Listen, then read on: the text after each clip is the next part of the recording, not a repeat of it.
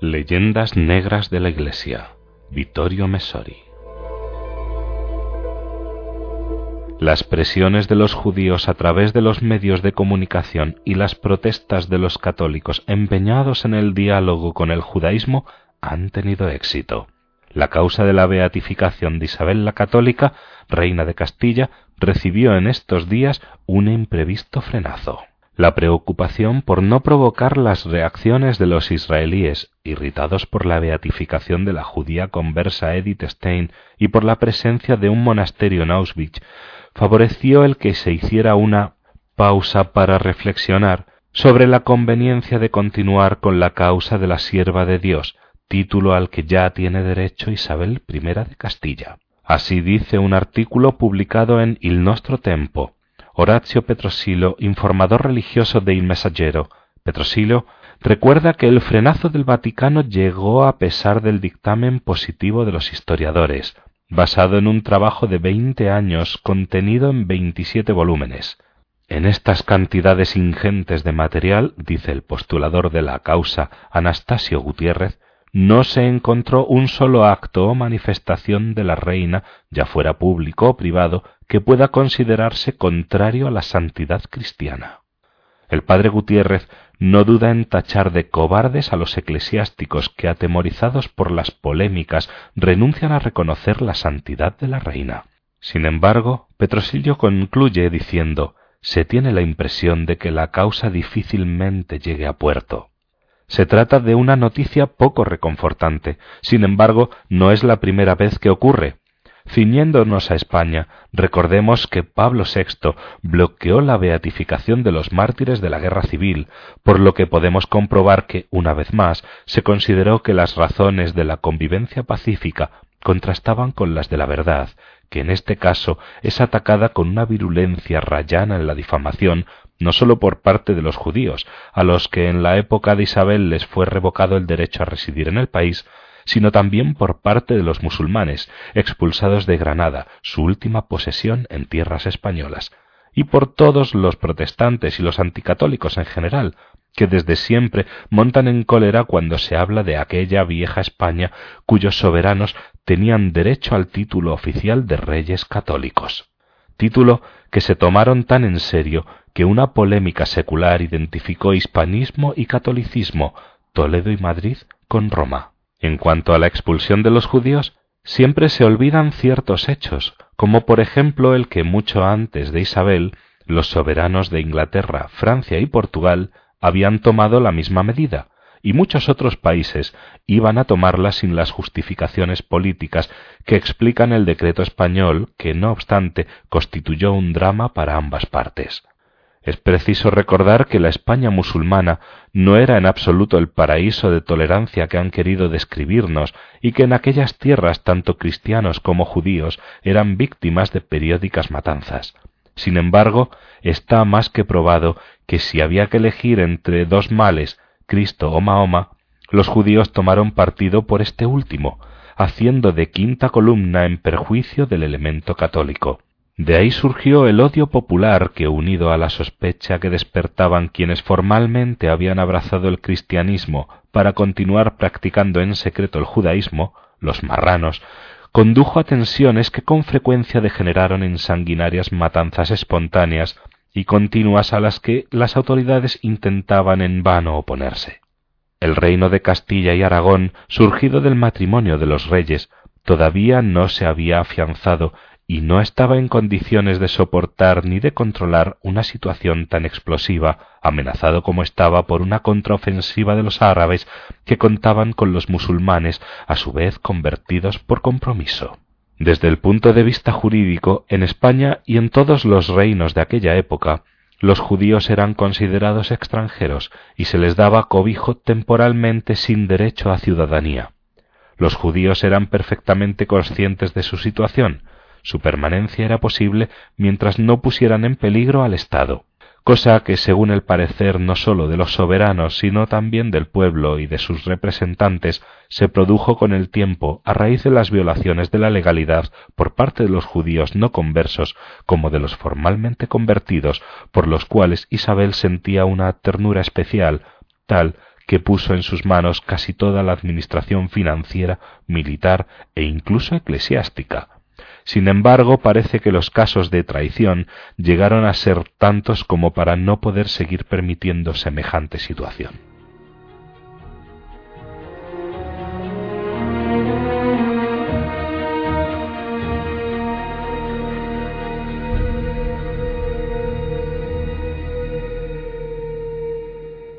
En cualquier caso, como mantiene la postulación de la causa de santidad de Isabel, el decreto de revocación del permiso de residencia a los judíos fue estrictamente político, de orden público y de seguridad del Estado.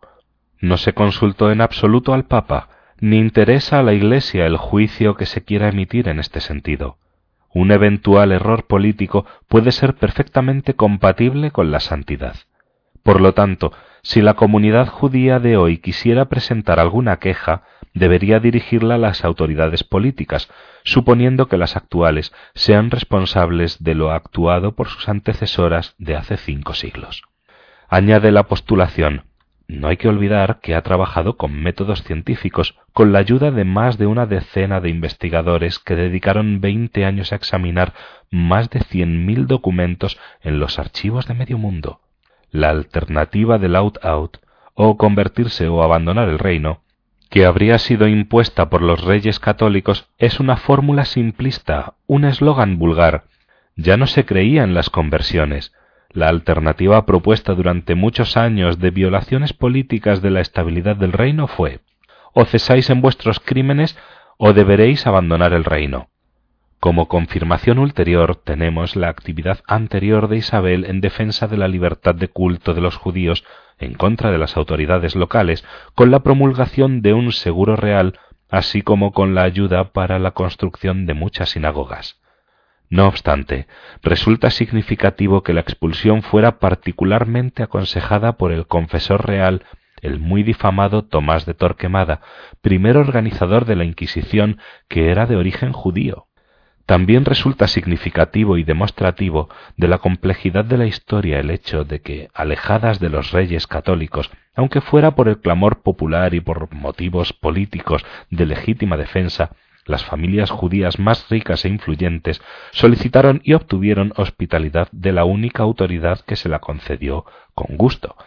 y la acogió en sus territorios, el Papa. De esto sólo puede sorprenderse todo aquel que ignore que la Roma pontificia es la única ciudad del viejo continente en la que la comunidad judía vivió altibajos según los papas que les tocaron en suerte, pero nunca fue expulsada ni siquiera por breve tiempo. Habrá que esperar al año 1944 y a que se produzca la ocupación alemana para ver, más de 1600 años después de Constantino, a los judíos de Roma perseguidos y obligados a la clandestinidad. Quienes consiguieron escapar lo hicieron en su mayoría gracias a la hospitalidad concedida por instituciones católicas, con el Vaticano a la cabeza. El camino a los altares le está vedado a Isabel también por quienes terminaron por aceptar sin críticas la leyenda negra de la que hemos hablado y de la que seguiremos ocupándonos, y que abundan incluso entre las filas católicas. No se le perdona a la soberana y a su consorte, Fernando de Aragón, el haber iniciado el patronato, negociado con el Papa, con el que se comprometían a la evangelización de las tierras descubiertas por Cristóbal Colón, cuya expedición habían financiado. En una palabra, serían los dos reyes católicos los iniciadores del genocidio de los indios, llevado a cabo con la cruz en una mano y la espada en la otra, y los que se salvaron de la matanza habrían sido sometidos a la esclavitud. Sin embargo, sobre este aspecto, la historia verdadera ofrece otra versión que difiere de la leyenda.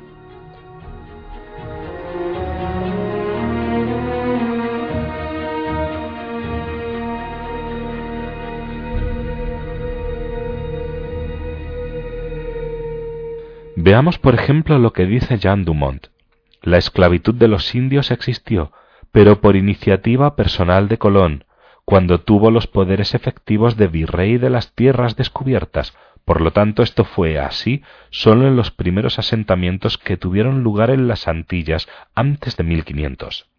Isabel la Católica reaccionó contra esta esclavitud de los indígenas. En 1496 Colón había enviado muchos a España, mandando liberar desde 1478 a los esclavos de los colonos en las Canarias, mandó que se devolviera a las Antillas a los indios y ordenó a su enviado especial Francisco de Bobadilla que los liberara, y éste a su vez destituyó a Colón y lo devolvió a España en calidad de prisionero por sus abusos. A partir de entonces la política adoptada fue bien clara. Los indios son hombres libres, sometidos como los demás a la corona, y deben ser respetados como tales en sus bienes y en sus personas. Quienes consideren este cuadro como demasiado idílico, les convendría leer el codicilo que Isabel añadió a su testamento tres días antes de morir, en noviembre de 1504, y que dice así concedidas que nos fueron por la Santa Sede Apostólica las islas y la tierra firme del mar océano, descubiertas y por descubrir, nuestra principal intención fue la de tratar de inducir a sus pueblos que abrazaran nuestra santa fe católica y enviar a aquellas tierras religiosos y otras personas doctas y temerosas de Dios para instruir a los habitantes en la fe y dotarlos de buenas costumbres, poniendo en ello el celo debido. Por ello suplico al rey mi señor muy afectuosamente y recomiendo y ordeno a mi hija la princesa y a su marido el príncipe que así lo hagan y cumplan y que éste sea su fin principal y que en él empleen mucha diligencia y que no consientan que los nativos y los habitantes de dichas tierras conquistadas y por conquistar sufran daño alguno en sus personas o bienes, sino que hagan lo necesario para que sean tratados con justicia y humanidad y que si sufrieren algún daño lo reparen. Se trata de un documento extraordinario que no tiene igual en la historia colonial de ningún país. Sin embargo, no existe ninguna historia tan difamada como la que se inicia con Isabel la Católica.